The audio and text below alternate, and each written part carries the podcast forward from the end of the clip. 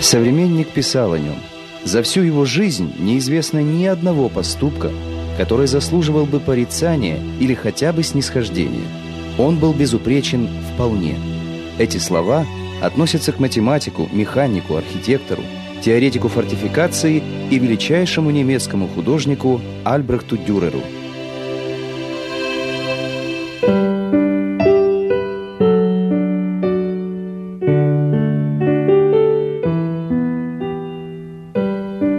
Будущий график и живописец Альберт Дюрер появился на свет 21 мая 1471 года в Нюрнберге и был третьим из 18 детей в семье золотых дел мастера, выходца из Венгрии. Мальчик рос очень вежливым, кротким и на всю жизнь сохранил почтительность к своим родителям.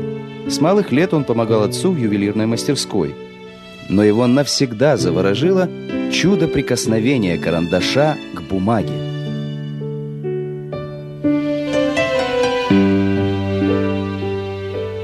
Три года Альбрехт обучался у художника и скульптора Михаэля Вольгемута, а потом, странствуя по городам Германии, совершенствовал свое мастерство. Он рисовал каждый день, бесконечно повторяя эскизы голов, рук, ног и драпировок.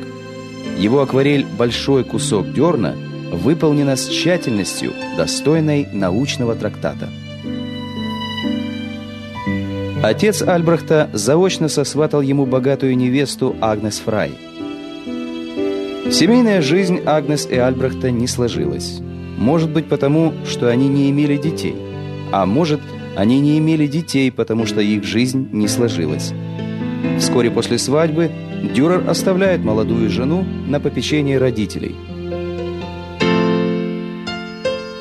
Уехав из Германии с ее средневековыми устоями в Италию, переживающую расцвет Ренессанса, Дюрер был ошеломлен и подавлен – он с горечью понимает, что немецкие художники на фоне итальянских мастеров напоминают дикое дерево, которое никогда не прививали. Художник стал изучать теорию живописи и принципы построения перспективы. Как и другие мастера Ренессанса, он увлекся поисками универсальной математической формулы идеальных пропорций человеческого тела. Вернувшись в 1495 году в Нюрнберг, художник открыл собственную мастерскую – где по его рисункам ученики изготавливали ксилографии. Он создает цикл гравюр «Апокалипсис», выполненный в классической немецкой традиции. Экспрессивные образы, стремительные клубящиеся линии. К Дюреру пришла европейская слава. Его гравюры без зазрения совести копировали и продавали по всей Европе. Осенью 1505 года Дюрер снова в Венеции. Сперва немецкий художник не решается конкурировать с живописцами итальянской школы. Но ему нужны были деньги, и, получив выгодный заказ, Дюрер все же бросает вызов итальянским мастерам. Так появился знаменитый праздник четок. С этой яркой и красочной картиной не только сам Дюрер, но и вся немецкая живопись триумфально вошла в эпоху Ренессанса. Восхищенный Сенат Венеции предложил Альбрехту Дюреру ренту в 200 флоринов за условие принятия им гражданства наисветлейшей республики. Однако художник предпочел вернуться в родной Нюрнберг, где прожил до самой смерти.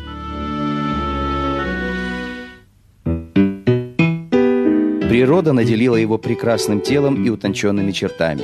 У него было выразительное лицо, блестящие, большие, чуть на выкате глаза – широкая грудь и прямая горделивая осанка. Альбрехт Дюрер осознавал свою исключительность и, в отличие от современников, часто писал автопортреты. Один из них написан в иконографической традиции. Дюрер как бы проводит параллель между художником, который создает новую реальность, и Богом, Творцом всего сущего – Дюрер подписывал полным именем все свои крупные картины, а на гравюрах и рисунках ставил свою монограмму, хотя еще недавно художники вообще не подписывали свои работы.